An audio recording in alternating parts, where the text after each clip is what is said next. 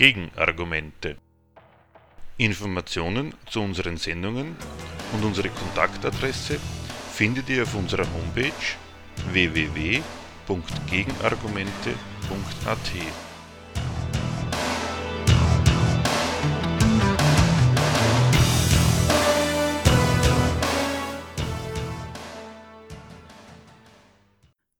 Das Thema der heutigen Sendung. Am 2. März 2019 fand in Wien an der VHS Hitzing die zweite Rosa-Luxemburg-Konferenz in Österreich statt. Wir bringen im Folgenden das Referat, das wir auf dieser Konferenz gehalten haben. Zum aktuellen Zeitgeist. Gehässiger Nationalismus und wie man ihm besser nicht entgegentritt. Im ersten Teil geht es um die von oben durchgesetzte und von unten beklatschte Ausländerfeindschaft, vor allem gegenüber Flüchtlingen, und wie sie begründet wird. Im zweiten Teil geht es um die Frage, was ist Nationalismus? Und der dritte Teil beschäftigt sich mit den Kritikern des aktuellen Nationalismus. Teil 1 zur von oben durchgesetzten und von unten beklatschten Ausländerfeindschaft, vor allem gegenüber Flüchtlingen, und wie sie begründet wird. In Österreich war die Migrations-, Asyl- und Integrationspolitik das Thema bei der Nationalratswahl 2017. Mit dem Selbstlob, er habe die Balkanroute geschlossen, gelang es dem neuen Parteiobmann der ÖVP, Sebastian Kurz, die Mehrheit der Wählerstimmen auf sich und seine ins Türkis umgefärbte Partei zu ziehen und gemeinsam mit der ebenfalls erfolgreichen FPÖ eine Regierung zu bilden. Nicht nur das, auch im ersten Regierungsjahr ist die Migrations- und Asylpolitik das bestimmende Thema. Kasanierung der Flüchtlinge, schnellere Asylverfahren, Einschränkung der Rechtsberatung der Flüchtlinge, Sach- statt Geldleistungen, raschere Abschiebung bei negativem Asylbescheid, Sicherungshaft, all das soll dafür sorgen, nur ja keine Pull-Faktoren für Fluchtwillige zu schaffen. Totale Chancen- und Perspektivlosigkeit soll Flüchtlinge von einer Flucht nach Europa abschrecken. All das definiert die österreichische Regierung als den Auftrag der Wähler an sie, der im Jahr 2015 geschockten Menschen in diesem Land die davor geschützt werden wollen, dass Asylwerber ins Land kommen. Ausländer würden Kriminalität mitbringen und überhaupt die nationale Identität Österreichs und der Österreicher gefährden, lautet das Generalurteil. Die Bürger nehmen, wie das Wahlergebnis und Umfragewerte nach dem ersten Regierungsjahr zeigen, diese Interpretationsangebote dankbar an. Es gibt kaum mehr ein Problem im Land, bei dem nicht Flüchtlinge oder überhaupt Fremde als Verursacher oder wenigstens als verschärfende zusätzliche Belastung ins Visier geraten. Angeleitet durch das Innenministerium wird man in den Medien bei einer Gesetzesübertretung nicht nur über die Tat, sondern seit neuestem auch immer über Staatsbürgerschaft und Aufenthaltsstatus des Täters informiert und so dem patriotischen Gemüt gleich die richtige Interpretation mitgeliefert. Von einer staatlichen Notwehrsituation spricht Innenminister Herbert Kickel nach Gewalttaten gegen Frauen durch Migranten. Die Staatssekretärin im Innenministerium Caroline Edstaller, ÖVP, ging bezüglich der Gewalttaten gegen Frauen mit folgender Aussage noch einen Schritt weiter. Zitat Man gewinnt den Eindruck, dass hier Nachahmungstäter am Wort sind, Menschen, die sich in dieser schrecklichen Wertehaltung wohl bestätigt fühlen. Offensichtlich ist die Hemmung, gegen Frauen vorzugehen, bis zum Mord gesunken. Zitat Ende. Zweifelsohne, es gibt Flüchtlinge, die belästigen Frauen oder machen Schlimmeres mit ihnen.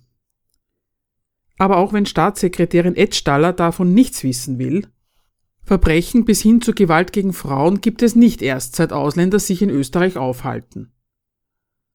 Oder gibt es sie nicht, die braven Österreicher, die ihre Ehefrauen verprügeln, vergewaltigen oder gar töten? Aber warum gibt es dann schon seit mehr als 30 Jahren Frauenhäuser? Die österreichische Boulevardpresse war im Übrigen schon immer voll von derlei Berichten und auch das österreichische Strafgesetzbuch geschrieben nicht zufällig lange vor 2015, ist dafür beredter Zeuge, listet es doch alle die Verbrechen auf, die hierzulande begangen werden. Mord, Totschlag, sexuelle Belästigung, Vergewaltigung, Nötigung usw. So sind dieser Gesellschaft alles andere als wesensfremd.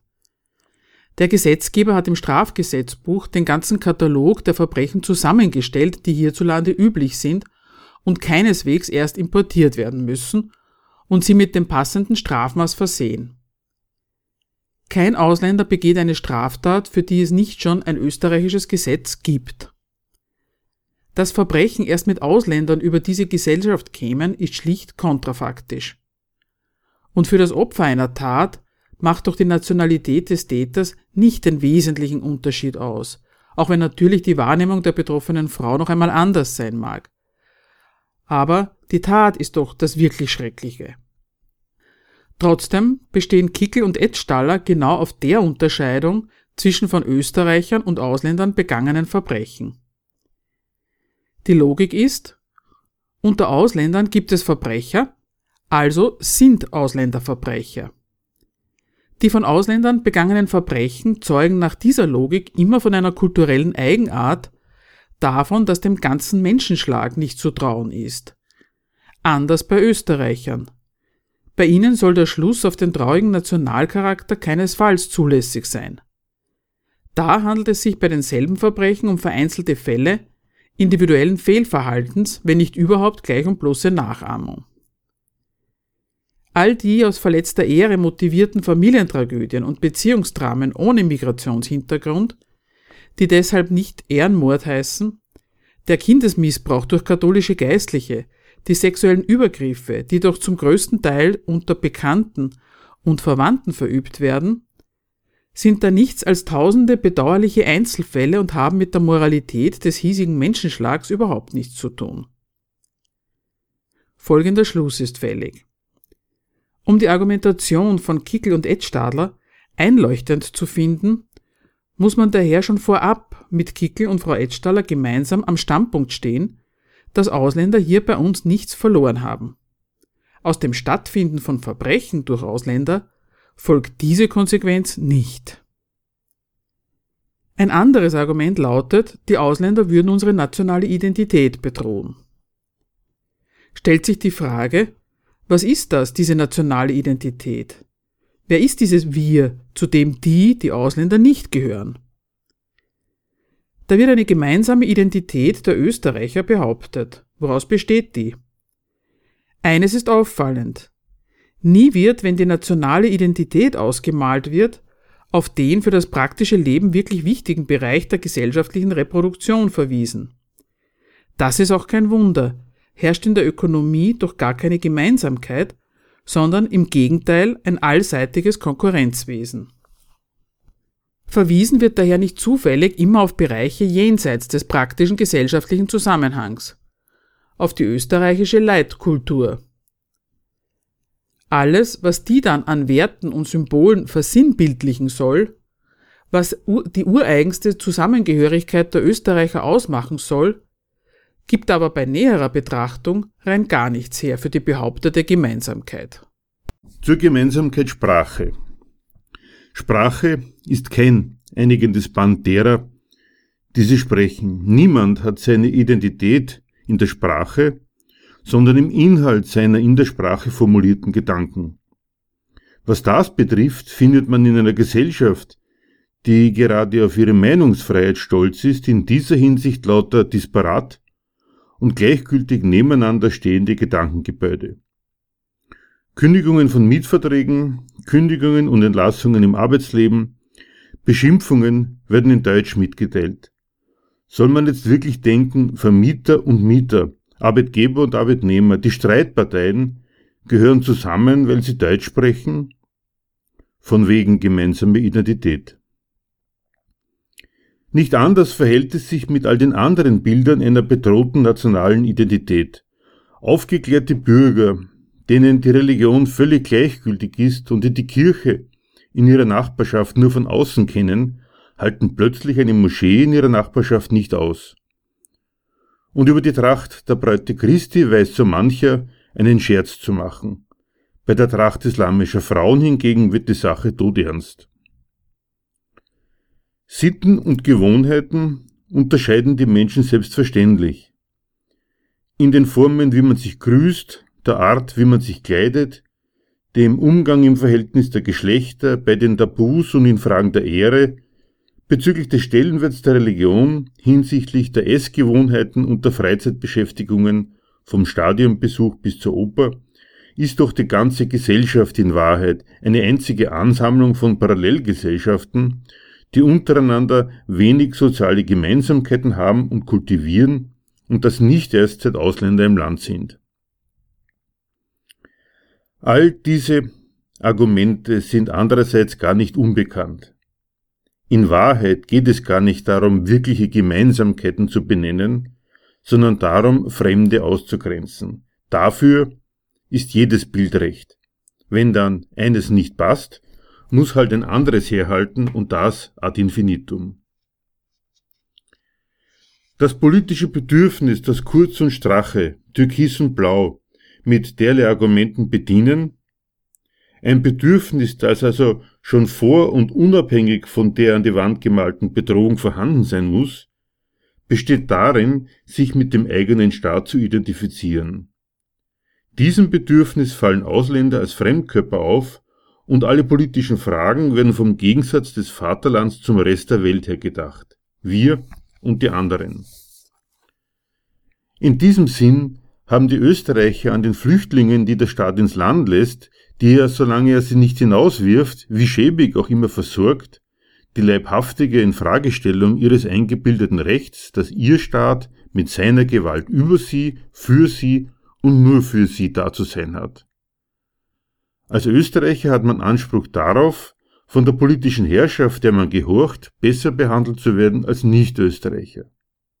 Österreicher zuerst. Dieses Privileg wird erlebbar und bestätigt sich einzig durch Ausgrenzung und die schlechte Behandlung von Fremden. Selbstverständlich nur der Fremden, die nicht als Touristen oder Investoren kommen, sondern die, wie die ihnen gar nicht unähnlichen normalen Österreicher, auch nur leben und Geld verdienen wollen. Soziale Unzufriedenheit ist heute konsequent auf Ausländer gerichtet. In einem Brief der FPÖ im Wahlkampf 2017 heißt es, Pensionisten, die ihr Leben lang berufstätig waren, hart gearbeitet haben und immer genug Steuern gezahlt haben, erhalten derzeit oft weniger Pension als Mindestsicherung und Sozialleistungen für einen Wirtschaftsflüchtling ausmachen. Zitat Ende. Ohne Zweifel ein Skandal. Aber in welcher Hinsicht? Erstens in Bezug darauf, was man darüber das Verhältnis von Lohn und Leistung im Betrieb lernen kann.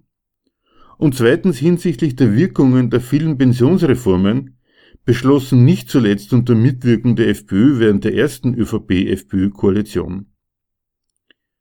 Hinsichtlich des Arbeitslebens erfährt man, die Angesprochenen sind ganz offensichtlich nicht die Nutznießer ihrer lebenslangen harten Arbeit.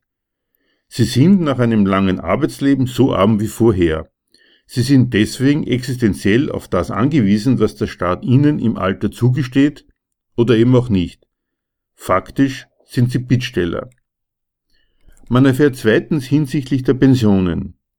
Regulär erarbeitete Pensionen oszillieren um das offiziell anerkannte Existenzminimum.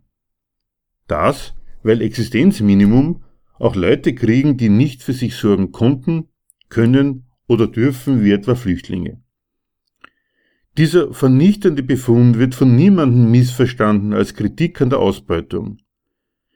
Die Auffassung, man wird um das betrogen, was einem zusteht, beweist sich nicht an der Niedrigkeit der gezahlten Pensionen, sondern fast ausschließlich im Neid auf die Fremden, denen man nichts gönnt, weil sie nicht zur nationalen Gemeinschaft gehören. Was von der Politik bedient wird, ist die nationale Gesinnung der Menschen. Österreicher, die alles mitmachen, hart arbeiten und nichts davon haben, am Ende des Arbeitslebens so dastehen wie ein Flüchtling, dürfen sich das als ihren Anstand und ihre erbrachte Leistung als ihren Beitrag zum Gelingen des österreichischen Standorts anrechnen lassen. Dafür dürfen sie verlangen, dass die Politik Hass, Neid und Missgunst gegen Ausländer nicht nur anstachelt, sondern auch bedient. So geht der Einsatz der FPÖ für die kleinen Leute. Das Österreicher sein muss ein Privileg bleiben. Die Privilegierung, auf die Österreicher ein Anrecht haben, ganz im Sinne von Österreicher zuerst, ist die fortschreitende Entrechtung von Ausländern. Einziger mit einem solchen Programm versprochener Nutzen ist der Schaden anderer, als Ausländer identifizierter Menschen. Viele Wähler haben dieses Angebot bei der Nationalratswahl 2017 dankbar angenommen.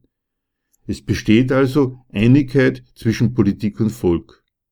Um die Grundlage dieser Einigkeit soll es im Folgenden gehen.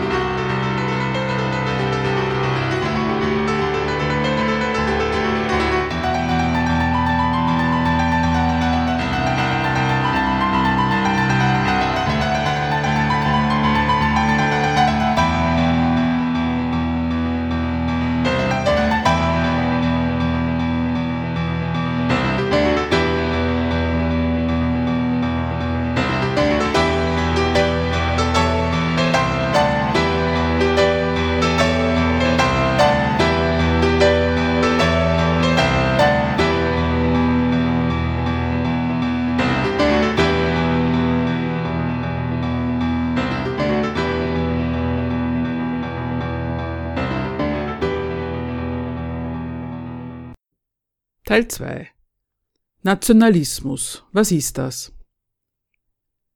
Nationalismus gehört kritisiert. Darin sind sich kritische Menschen einig. Denn Nationalisten sind Ausländerfeinde, grenzen aus und werden übergriffig. Das stimmt alles, trifft aber den Nationalismus nur in einer extremen Spielart und hält an der allein seine fremdenfeindliche, völkische Seite fest.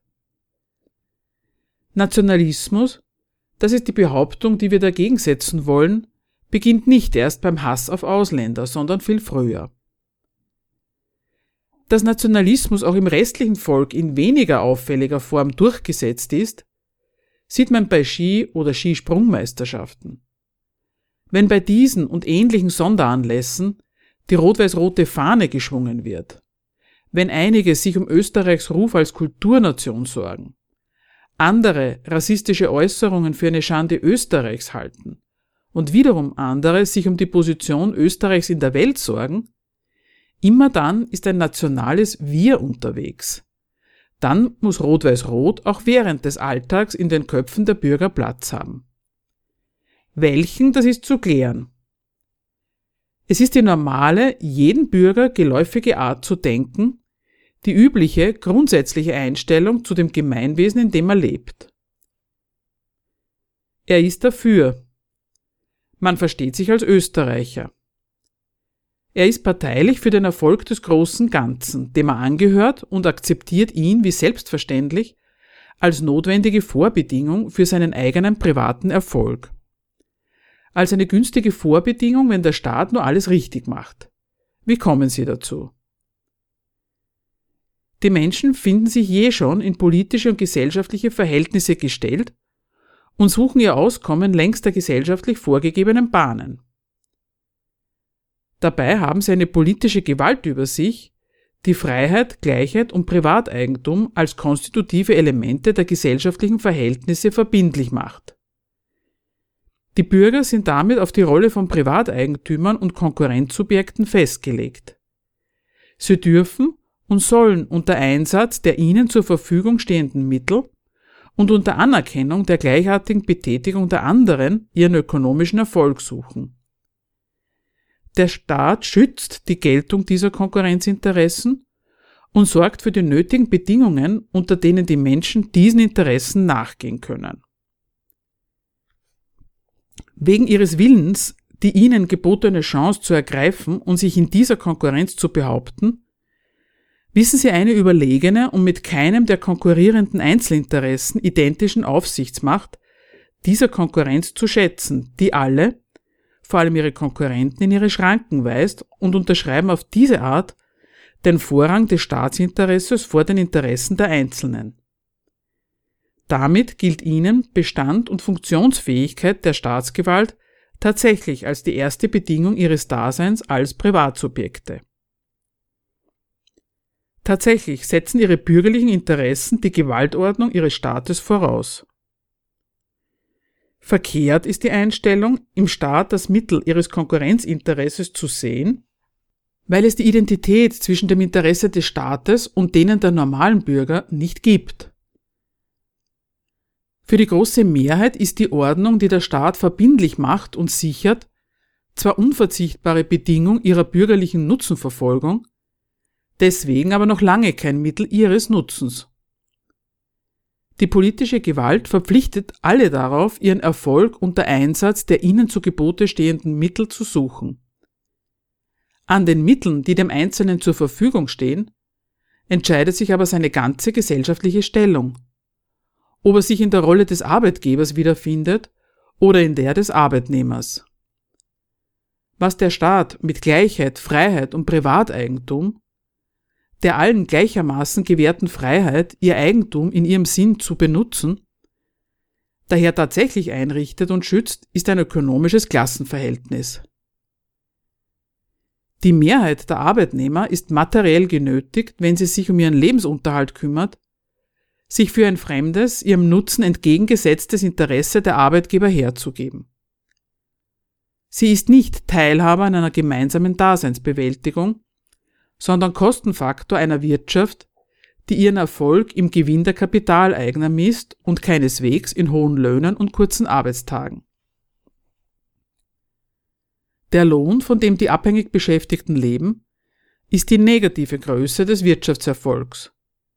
Er muss sich als lohnender Kapitalaufwand in der Rechnung derer rechtfertigen, die nicht arbeiten, sondern arbeiten lassen. Weil das Profitinteresse der Wirtschaft seiner Natur nach keine Schranke kennt, sind die Arbeitnehmer tatsächlich darauf angewiesen, dass der Staat das Arbeitsverhältnis verrechtlicht und damit den Unternehmen Schranken der B- bzw. Vernutzung ihrer Arbeitskraft setzt. Weil außerdem ihr Lohn nie dafür reicht, alle Eventualitäten eines Arbeitslebens Krankheit, Arbeitslosigkeit, Alter zu finanzieren, sind diejenigen, die in ihrer eigenen Arbeitskraft ihre einzige Einkommensquelle haben, tatsächlich existenziell auf das staatlich organisierte Versicherungswesen in Gestalt von Kranken-, Arbeitslosen- und Pensionsversicherung angewiesen. So sehr die Arbeitnehmer einerseits auf diese staatlichen Leistungen angewiesen sind, so sehr machen sie aber andererseits einen Fehler, wenn sie dem Staat diese Leistungen zugute halten. Sie übersehen dann nämlich, dass sie auf diese Leistungen nur wegen der durch denselben Staat durchgesetzten Verpflichtung aufs Privateigentum angewiesen sind. Dieses Privateigentum trennt sie von allen Mitteln, sich anders als im Dienst an einem Unternehmen ein Auskommen zu erarbeiten. Alles, was es dafür braucht, gehört immer schon jemand anderem.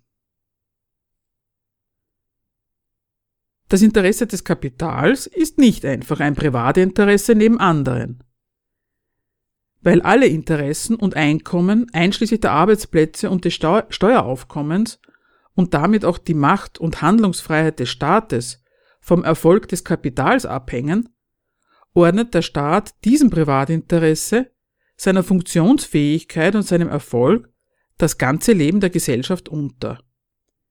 Das Wachstum des Kapitals selbstverständlich ist das wirkliche Gemeinwohl dieser Gesellschaft. Alle Politik und damit das ganze Volk hat ihm zu dienen. Wer sich auf sein Konkurrenzinteresse als die ihm gebotene Chance, es zu etwas zu bringen, positiv einlässt und dann konsequent im Staat ein nützliches Instrument dafür sieht, dieses Konkurrenzinteresse überhaupt betätigen zu können, wer also im Staat die Voraussetzung für die Betätigung seines Sonderinteresses weiß und entsprechend das staatliche Gewaltmonopols als Grundlage seiner bürgerlichen Existenz, seine Interessen als Arbeitnehmer etwa, anerkennt bzw. sogar schätzt, der unterschreibt damit zugleich die Nachrangigkeit seiner Interessen hinter den Notwendigkeiten dieser ihrer Existenzbedingung, als die ihm der Staat gilt. Der Umstand, dass er die Obrigkeit braucht und sein Wohl und Wehe von ihr abhängt, ist dabei dem Bürger Grund genug für die Überzeugung, dass auch sein privates Wohl grundsätzlich im Staatswohl aufgehoben ist, zumindest der Möglichkeit nach, dass im Erfolg des großen Ganzen auch sein eigener mit eingeschlossen ist, wenn nur alle alles richtig machen. Der Bürger setzt diese Identität von sich und dem Gemeinwesen einfach voraus, ist für Österreich damit letztlich aus keinem besseren Grund als dem, dass er Österreicher ist. Die Konsequenz ist eine bekannte und geläufige Denkfigur. Bürger denken nicht über diese Ordnung nach, sondern urteilen von ihr aus. Wir ist die Grundformel der Identifikation des Einzelnen mit dem Staat. Wir brauchen mehr Kindergärten. Wir brauchen ein besseres Bildungssystem, mehr Wachstum. Wir brauchen eine bessere Kontrolle des Finanzmarkts, ehrlichere Politiker und so weiter. Natürlich vergessen auch brave Staatsbürger trotz der unterstellten Wir noch lange nicht auf ihre eigenen Interessen und natürlich bekommen sie zu spüren, dass diese Identität ihrer Interessen mit denen ihres Gemeinwesens, von der sie ausgehen, nicht existiert.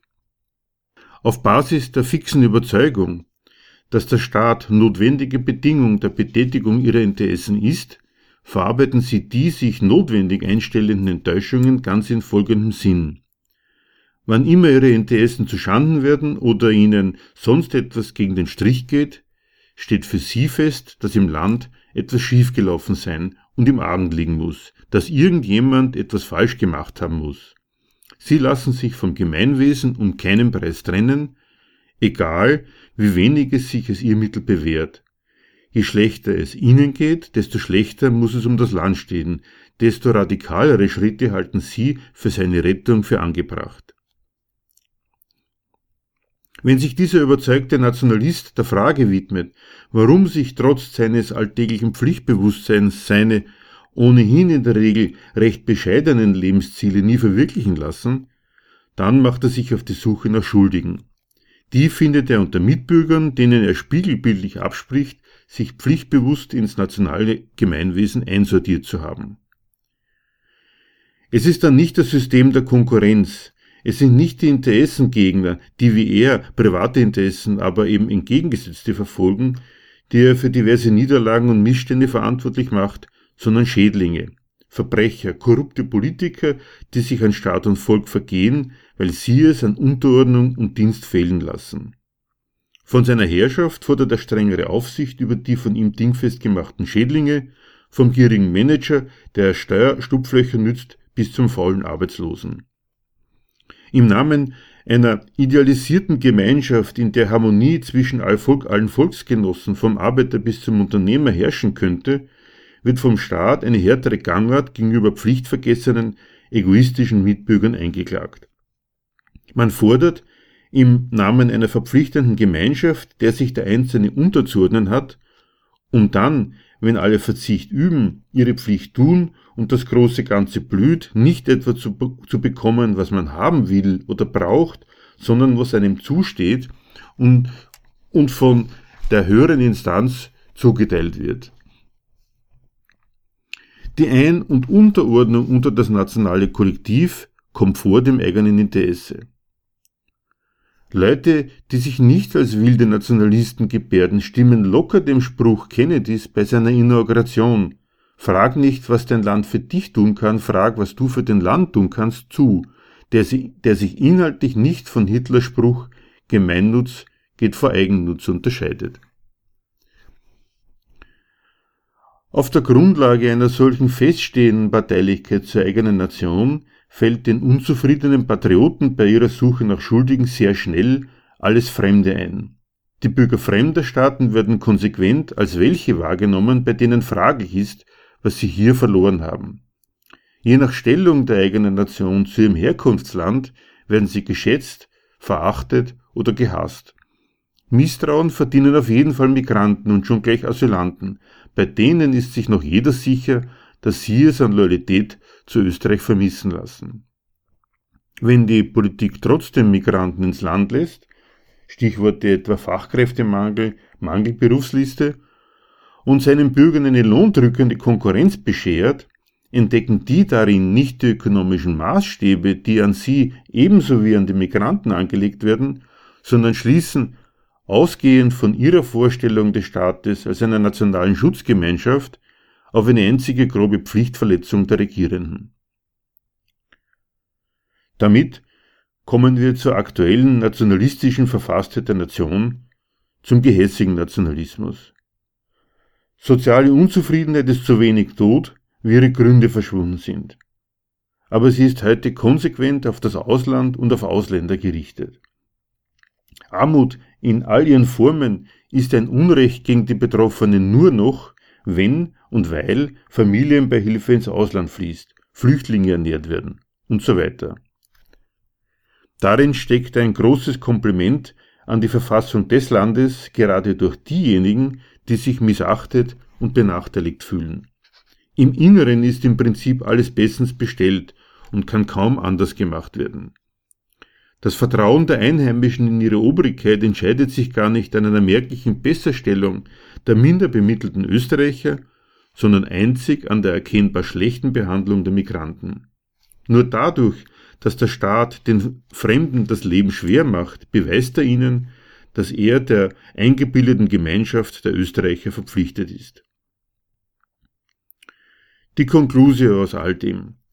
Nationalismus ist weder die Haltung menschenverachtender Idioten, noch eine grundlose Knechtsgesinnung braver Arbeitsleute, sondern genau die Politisierung, die dieses System bei seinen Mitmachern braucht und fördert. Die einzig senkrechte Kritik des Nationalismus ist daher die Kritik der Freiheit, die der Staat gewährt, und die Kritik der kapitalistischen Privatinteressen, die zu ihrer Betätigung tatsächlich vor allem ein funktionsfähiges Gewaltmonopol brauchen. Die Alternative zum Nationalismus der Mehrheit ist daher nicht eine andere, eine kosmopolitische, menschliche, solidarische Haltung zu In- und Ausländern in der kapitalistischen Gesellschaft, sondern deren Abschaffung.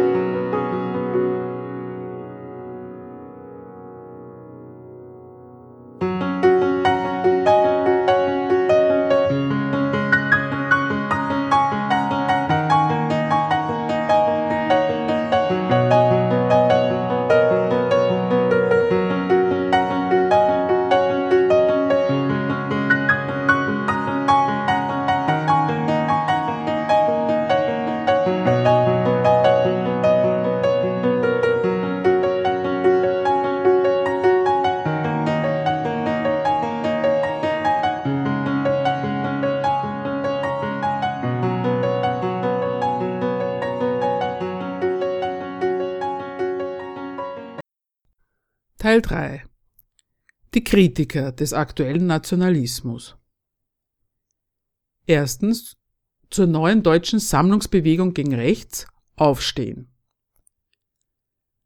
Angesichts des Aufschwungs der Rechten hat sich im vergangenen Sommer in Deutschland eine neue Sammlungsbewegung gebildet, initiiert von Politikern der Linkspartei, allen voran Sarah Wagenknecht, SPD, Grünen, Kulturschaffenden, die mit dem knappen Imperativ Aufstehen zur Beteiligung aufruft.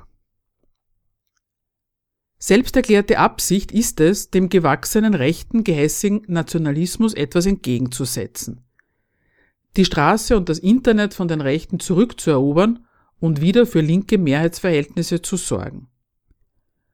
Über die ökonomischen Verhältnisse erfährt man im Gründungsaufruf der Sammlungsbewegung Folgendes. Zitat. Wir leben in einem Land voller Widersprüche. Die Regierung rettet Banken und subventioniert Konzerne, aber sie ist nicht bereit, alte Menschen vor Armut zu schützen. Das Aufstiegsversprechen der sozialen Marktwirtschaft, dass jeder, der sich anstrengt, auch zu Wohlstand kommen kann, gilt im Zeitalter von Leiharbeit und Niedriglohnjobs nicht mehr. Es gibt immer mehr Arbeitsplätze, von denen man nicht leben, geschweige denn eine Familie ernähren kann. Die Mittelschicht wird schmaler. Die Vermögensungleichheit ist so hoch wie zu Kaiser Wilhelms Zeiten. Vor allem große Unternehmen und ihre Eigentümer sind die Gewinner von Globalisierung, Freihandel, Privatisierung und EU-Binnenmarkt. Für die Wohlhabenden hat sich das Versprechen Europa erfüllt. Wer hochqualifiziert und mobil ist, kann die neuen Freiheiten nutzen. Im Gegensatz dazu hat knapp die Hälfte der Bevölkerung in Deutschland heute ein geringeres Realeinkommen als Ende der 90er Jahre. Und während Konzerne hohe Dividenden ausschütten, streiten die Ärmsten an den Tafeln um überlagerte Lebensmittel. Zitat Ende. Die Globalisierung soll es sein, die die Bevölkerung in Gewinner und Verlierer scheidet. Die linke Alternative sucht den Grund für die Armut nicht in Zweck und Rechnungsweise kapitalistischer Unternehmen, obwohl sie die laufend zitiert, sondern in der viel zu weitgehenden Freiheit ihres grenzüberschreitenden Agierens. Die politische Herrschaft über Wirtschaft und Gesellschaft soll durch die Liberalisierung der Märkte und die Öffnung der Grenzen für Waren und Kapital ihre soziale Schutzfunktion aufgegeben und verraten haben, so dass heute der Sozialstaat keine ausreichende Sicherheit mehr gibt. Wie kommt da der Staat daher? Als Freund und Helfer der Armen. Er hat demnach den Auftrag, die Herrschaft des Kapitals zu beschränken und ohnmächtige Arbeitsleute vor dessen Ausbeutungswillen zu schützen, wozu die Autoren des Aufrufs dem Staat dann schon alle nötige Macht über das Kapital wünschen und zutrauen. Ausbeutung übersetzt sich als fehlende Bremse durch den Staat. Wagenknecht und ihre Verbündeten von Aufstehen wollen nichts davon wissen, dass die Staatsgewalt, bevor sie dem Kapital vorsichtig Grenzen setzt, dessen Macht über die gesellschaftliche Arbeit mit dem Rechtsschutz des Privateigentums doch überhaupt erst ins Werk setzt. Das alles stellt der Aufruf unter das Motto Wir leben in einem Land voller Widersprüche. Wo sind die? Widerspricht ein Land sich, wenn der Fortschritt des Reichtums, um den es in ihm geht, mit einem Fortschritt und neuen Formen der Armut einhergeht? Dabei werden in der ganzen Schilderung der sozialen Lage Armut und Ausschluss gar nicht als das angesprochen, was sie sind und was de denjenigen, die davon betroffen sind, Grund für irgendein Aufstehen liefern könnte.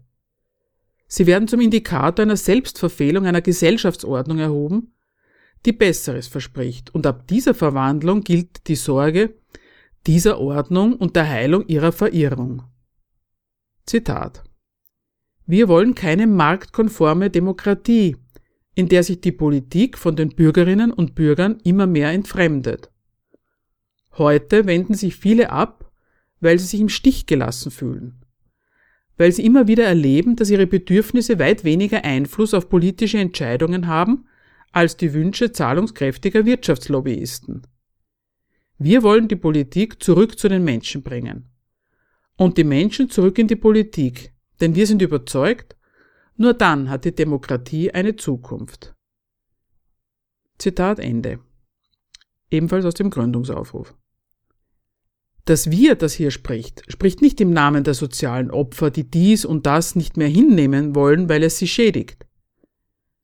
Das Versprechen der sozialen Betreuung, der Einhegung des Profits, der Vermeidung der ruinösen Schäden und Beschädigungen, das alles steht gar nicht für sich, sondern dient einem in den Augen von Aufstehen höheren Zweck, Beseitigung eines Schadens anderer Art. Die Politik muss sich ändern, um die Bürger wieder für die Politik zu gewinnen und so die Demokratie zu retten.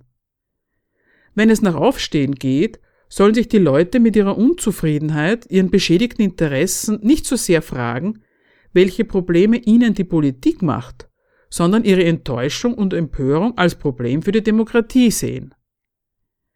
Man soll das Handeln der politisch Verantwortlichen und was sie der Mehrheit des Volkes zumuten, nicht nach dessen Wirkungen auf die Interessen und Lebenslagen der Betroffenen, sondern nach den Wirkungen auf deren Lust, sich mit ihrem Gemeinwesen, den demokratischen Herrn zu identifizieren, beurteilen. Ein Staatshandeln, das sie nicht als Unterstützung ihrer Erwerbsinteressen erkennen und auf das sie keinen Einfluss haben, entfremdet sich von ihnen und damit, dies das eigentlich Bedrohliche, sie vom Staat. Wenn die einfachen Menschen ihr Vertrauen in die Staatsmacht verlieren, die sie auf ihre undankbaren Rollen im Wirtschaftsleben festlegt, dann sorgen sich heutige Linke um die Form der politischen Herrschaft. Die vielen dürfen ihren Glauben an die Beeinflussbarkeit der Politik nicht verlieren, damit sie nicht nach rechts abdriften. Dafür sollen sie aufstehen. Womit sollen die enttäuschten Bürger den Rechten abspenstig gemacht werden? Beide, Rechte wie Linke, beurteilen das Staatshandeln und das, was sie den Minderbemittelten zumutet, nicht nach dessen Wirkungen auf die Interessen und Lebenslagen der Betroffenen, sondern nach den Wirkungen auf deren Lust, sich mit ihrem Gemeinwesen, den demokratischen Herrn zu identifizieren. In gegensätzlicher Weise vertreten beide Bewegungen, Aufstehen wie AfD in Deutschland, dass das größte Übel, das ein Volk treffen kann, Uneinigkeit, Spaltung und Entfremdung sind. Beide wollen die verlorene Einheit der Nation wiederherstellen. Während die AfD diese Einheit durch polemische Ausgrenzung betreibt, versteht sich Aufstehen ausdrücklich antipolemisch und strebt, strebt die Einheit von Volk und Staat durch Nichtausgrenzung an. Der Aufruf zum gemeinsamen Aufstehen kennt keine Gegner und kein Wogegen, er wendet sich gegen nichts, außer gegen die Entfremdung der von der Politik Entfremdeten.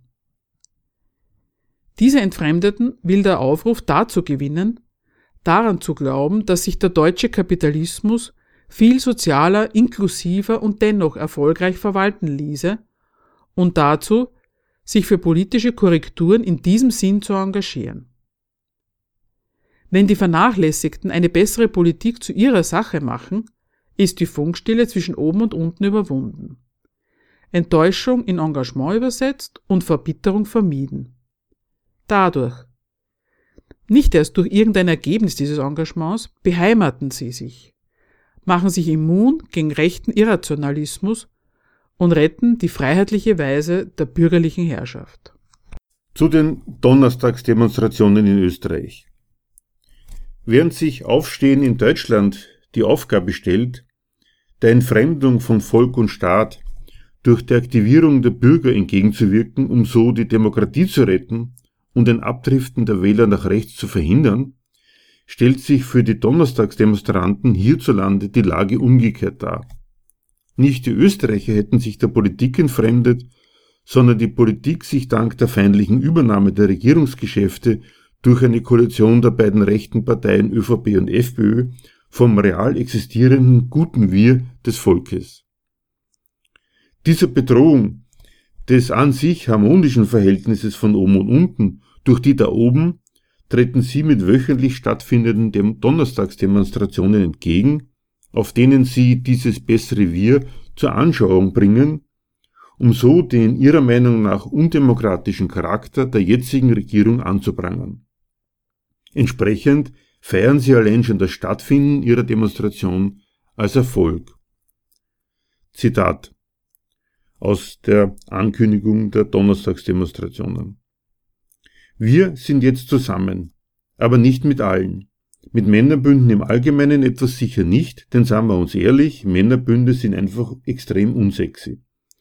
Und sowieso fix nicht zusammen sind wir mit deutschen nationalen Burschenschaften, die allesamt für völkischen Nationalismus, NS-Verherrlichung und Holocaustleugnung stehen. Zitat Ende. Die Kritik der wiederbelebten Donnerstagsdemonstrationen an der Regierungsbeteiligung der FPÖ hebt an mit einem großen Wir. Jeder und jede, gleichgültig gegen seine gesellschaftliche Stellung, gleichgültig damit auch gegen mögliche Gegensätzlichkeit ökonomischer und gesellschaftlicher Interessen der Teilnehmer, seien es Arbeitnehmer oder Arbeitgeber, Gewerbetreibende, Mieter und Vermieter, Kreditnehmer und Vertreter von Banken, Lehrer oder Schüler, ist eingeladen, sich einzureihen. Eine Ausnahme gibt es freilich. Zu diesem Wir gehören nicht Männerbünde, vor allem deutschnationale Burschenschaften. Die sind nämlich eine einzige Abweichung von dem, was nach Ansicht der Demonstranten eine Demokratie ausmacht. NS-Verherrlichung, Holocaustleugnung, völkischer Nationalismus und so weiter sind die Synonyme für undemokratisch. Daher gehören Burschenschaften auch nicht in demokratische Institutionen wie Nationalrat oder Regierung und sind eine einzige Beschmutzung der Präsidentschaftsresidenz, wenn sie dort ihre Feste feiern. Über die Burschenschaften erfährt man dann weiters, Zitat, klar ist, dabei handelt es sich nicht um irgendwelche Kellernazis. Vielmehr dienen deutschnationale Burschenschaften als Scharnier zwischen der FPÖ im Parlament und dem Neonazismus der Straße. 40 Prozent der Nationalratsabgeordneten der FPÖ sind alte Herren von Burschenschaften. Sie stellen eine Vielzahl der Posten in den Ministerien der schwarz-blauen Regierung. Zitat Ende. Die Organisatoren der Demonstrationen möchten der FPÖ unbedingt eine zumindest Nähe zu nationalsozialistischem Gedankengut, dem gesellschaftlich durchgesetzten grundlos Bösen schlechthin, nachsagen, vor dem es gilt, die Demokratie zu retten. Rechtsradikale Positionen an der Politik der FPÖ aufzufinden, fällt ihnen aber offenbar ohne offenes Bekenntnis zum Nationalsozialismus schwer. Dumm, dass die FPÖ sich laufend von jedem Anstreifen an nationalsozialistischem Gedankengut mehr oder weniger glaubwürdig distanziert. Was tun? Da kommen ihnen die Burschenschaften zu Hilfe. Nicht nur, weil sie unsexy sind wie alle Männerbünde, ein Gesichtspunkt, den man auch erst einmal haben muss, sondern weil die in Zitat jugendlicher Sangeslust noch nicht mitgekriegt haben, dass Nationalismus sich heute anders buchstabiert. Dann noch der Hinweis darauf, dass nicht wenige Mitglieder der FPÖ-Parlamentsriege aus den Burschenschaften kommen und schon ist der gesuchte Nachweis gelungen. Wie es scheint, bleibt an Kritik am Programm der FPÖ nicht viel übrig, wenn man ihr Antisemitismus nicht vorwerfen kann. Sie wird gar nicht an dem blamiert, was sie in ihrem Parteiprogramm sagt und als Teil der Regierung durchsetzen will, sondern allein durch die behauptete Abweichung von Demokratie. Die ist das Sorgeobjekt der Demonstranten. Dabei könnte doch leicht auffallen, dass der kritisierte Rechtsruck das Resultat ganz gewöhnlicher demokratischer Wahlen ist. Dann ist aber Rettung der Demokratie keine Verhinderung eines Wahlsiegs rechter bis rechtsradikaler Parteien. Gewarnt wird von den Donnerstagsdemonstranten vor einem aufkommenden Faschismus, vor dem sie die Demokratie retten wollen. Hier möchten wir einmal die Frage stellen, wofür machen sich die Donnerstagsdemonstranten da eigentlich stark, wenn sie sich für Demokratie stark machen? Haben Sie die Leistungen demokratischer Staaten und die Opfer, die diese in mehr als 70 Jahren Demokratie produziert haben, im Blick? Oder nicht vielmehr Ihr Bild von ihr? Hat diese Antifaschisten jede Ahnung verlassen, dass Demokratie und Faschismus zwei Formen bürgerlicher Herrschaft sind, dass Demokratie demnach gar kein Zweck, sondern eine Methode kapitalistischer Herrschaft ist? Man mag ja sogar eine Weile geglaubt haben, dass nationalistische Krawalle zu einer zivilisierten Demokratie nicht passen und Rassismus ein besonderes Kennzeichen des Faschismus ist. Bloß, wenn all diese hässlichen Dinge mitten in unserer blühenden Demokratie passieren, mit einem Parlament, mit einer freien Presse, mit mehreren Führern zur Auswahl.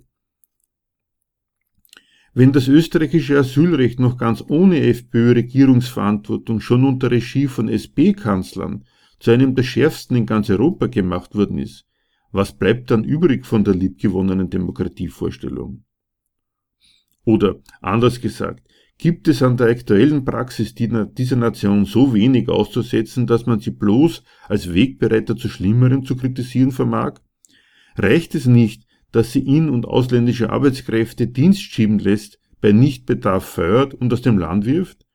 Reicht es nicht, dass die österreichische Regierung im Verbund mit anderen europäischen Staaten die Kasernierung von Flüchtlingen außerhalb von Europa, in Gefängnislagern in Libyen, Ägypten, wo die Leute katastrophalen Bedingungen, Hunger, Folter, Vergewaltigung usw. So ausgesetzt sind, betreibt? Den ewigen Mahnern vor Faschismus offensichtlich nicht. Die Demonstranten sind wild entschlossen, Demokratie für ein prinzipielles Gütesiegel zu halten. Die Praxis demokratischer Staaten halten sie lieber für Verfehlungen einzelner Politiker, als dass sie auf Demokratie als Wert etwas kommen lassen. Dagegen wollen wir festhalten als Resümee. Der real existierende, demokratisch regierte Kapitalismus liefert selbst genug Gründe für Kritik und Kampf gegen ihn. Zu beginnen wäre das Ganze mit der Kritik des demokratischen Nationalismus. Den anzugreifen heißt, der Demokratie, die nun mal auf der Zustimmung des Volkes zur staatlichen Herrschaft, also auf dem erfolgreich anerzogenen demokratischen Nationalismus basiert, die Zustimmungsgrundlage zu entziehen. Das wäre eine Aufgabe. Und ganz nebenbei sozusagen als Kollateralnutzen, ohne dass das selbst ein zentraler politischer Kampfpunkt ist, wäre dabei dem Faschismus der Boden entzogen.